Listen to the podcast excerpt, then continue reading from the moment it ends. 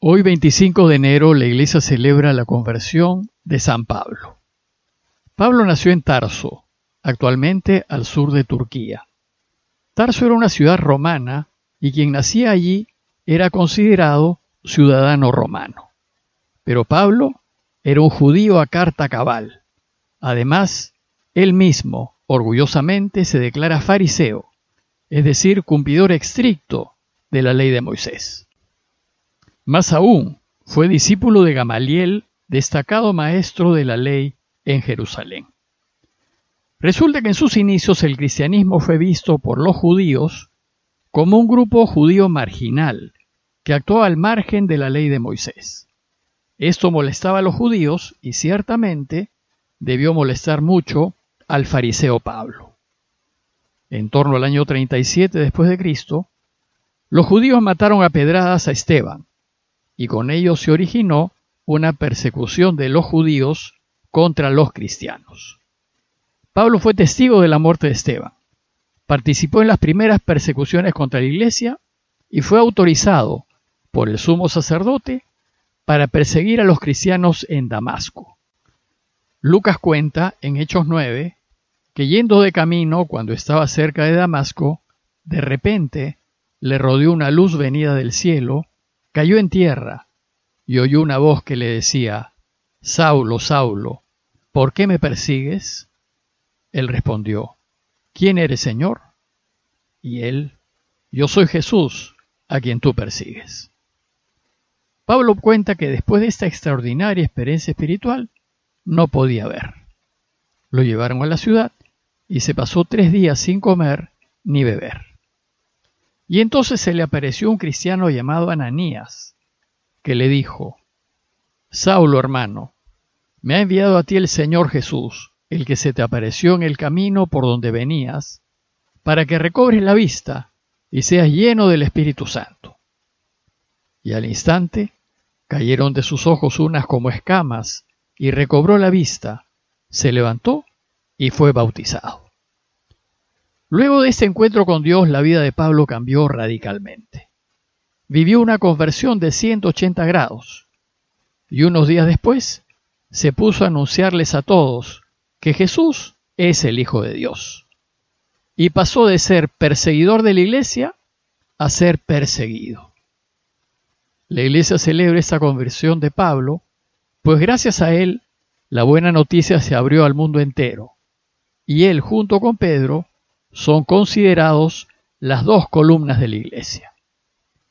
Si bien hoy la fiesta tiene lecturas propias, a fin de mantener la continuidad con los días anteriores, he preferido comentarles el Evangelio del lunes de la tercera semana del tiempo ordinario, que es de Marcos 3, 22 al 30. Les leo el texto. En aquel tiempo los escribas que habían bajado de Jerusalén decían, tiene dentro a Belcebú y expulsa a los demonios con el poder del jefe de los demonios. Él los invitó a acercarse y les puso estas parábolas. ¿Cómo a echar Satanás a Satanás? Un reino en guerra civil no puede subsistir. Una familia dividida no puede subsistir. Si Satanás se revela contra sí mismo para hacerse la guerra, no puede subsistir. Está perdido. Nadie puede meterse en casa de un hombre fuerte para robarse su ajuar si primero no lo ata, y entonces podrá vaciar la casa. Créanme, todo se les podrá perdonar a los hombres, los pecados y cualquier blasfemia que diga, pero el que blasfeme contra el Espíritu Santo no tendrá perdón jamás, cargará con su pecado para siempre. Y se refería a los que decían que tenía dentro un espíritu inmundo. En el último texto que comentamos vimos que la propia familia de Jesús no solo no lo entendió, sino que consideró que estaba mal de la cabeza. Inmediatamente después siguen las críticas de las autoridades religiosas que piensan que tiene dentro a un demonio, en concreto a Belcebú. Esta acusación significaba que según la ley debía morir apedreado. Veamos el relato más en detalle. El relato inicia diciéndonos que los escribas que habían bajado de Jerusalén. Se trata de maestros de la ley que habían llegado de Jerusalén y que fueron también a casa de Pedro. Seguramente les llegaron noticias de lo que estaba enseñando Jesús y fueron a juzgar la rectitud de sus enseñanzas y su modo de proceder. Pues en Jerusalén se definía la recta doctrina para todo Israel. Dice el texto que habían bajado de Jerusalén. En el modo de hablar de la gente, ir a Jerusalén se decía subir a Jerusalén, porque la ciudad quedaba en lo alto de las montañas de Judea.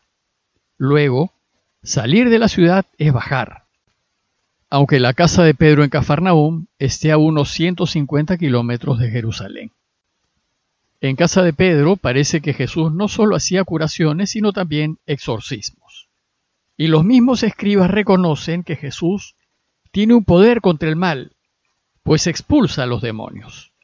Pero no quieren atribuírselo a Dios, pues sería reconocer la autoridad de Jesús y reconocer que viene de Dios.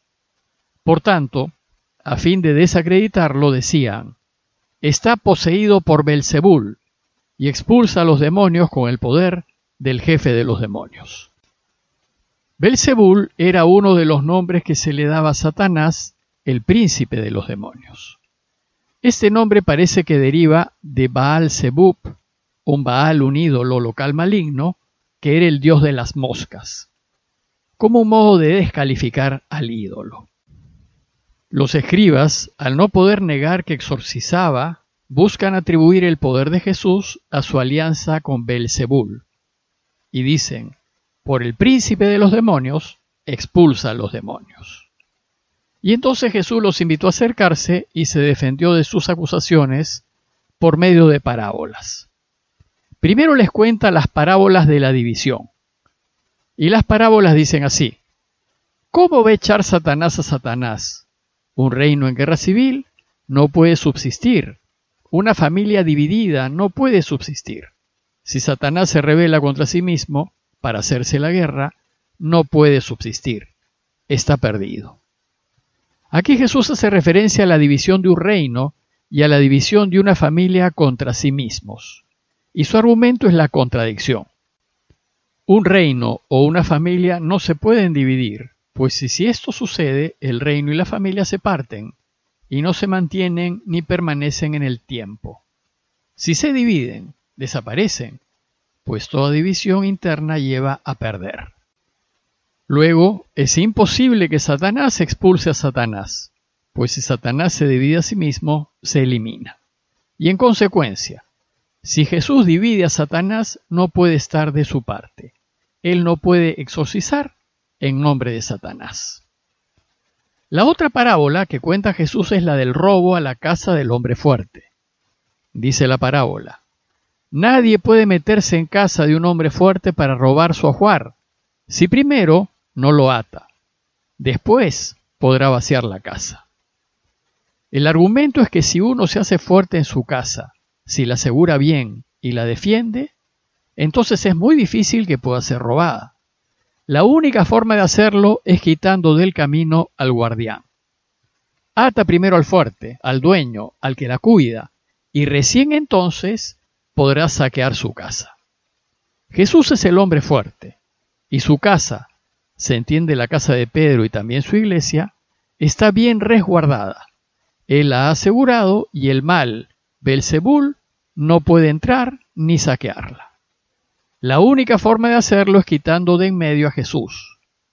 Finalmente, esto es lo que buscará hacer el mal, y Jesús terminará siendo injustamente crucificado. Lo cierto es que Satanás no tiene cabida en casa de Jesús.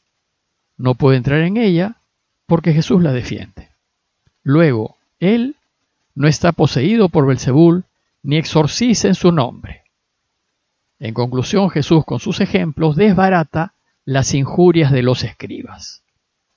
Pero el texto termina diciendo, créanme, todo se les podrá perdonar a los hombres, los pecados y cualquier blasfemia que digan, pero el que blasfeme contra el Espíritu Santo no tendrá perdón jamás, cargará con su pecado para siempre. ¿Qué ha querido decir Jesús con esta enseñanza final? Primero, que Dios perdona todo pecado y toda blasfemia por muchas que éstas sean. Se perdonará todo a los hijos de los hombres. Y segundo, si bien Dios quiere siempre perdonarnos, no puede perdonar lo que no reconocemos o no consideramos pecado. Y no lo puede hacer no porque no quiera, sino porque nosotros no reconocemos el mal hecho, y sin arrepentimiento no es posible el perdón. Jesús exorciza por acción de Dios y no por acción del mal, y sostener lo contrario es cerrarse a la verdad. Dice el texto que se refería a los que decían que tenía dentro un espíritu inmundo. Por tanto, atribuir al demonio lo que es obra de Jesús es blasfemia contra el Espíritu Santo. Y este pecado contra el Espíritu Santo consiste en esa cerrazón del corazón, en esa soberbia que te ciega la razón y que te impide distinguir entre bien y mal, y hace reafirmarte en tu mal. Es no aceptar que están acusando injustamente que están cometiendo blasfemia. Es esta actitud de no aceptar la verdad lo que impide todo perdón. El problema es que los que lo acusan no quieren ver el actuar de Dios en los actos de Jesús. Y sin el reconocimiento de una injuria no puede haber perdón. Sin embargo, la gracia puede cambiar esta actitud y entonces es posible salvarse. Pidámosle pues a Dios la gracia de reconocer el mal que cometemos y de arrepentirnos, y de no atribuirle a Dios la autoría del mal, pues del absoluto bien no puede salir mal alguno. Parroquia de Fátima, Miraflores, Lima.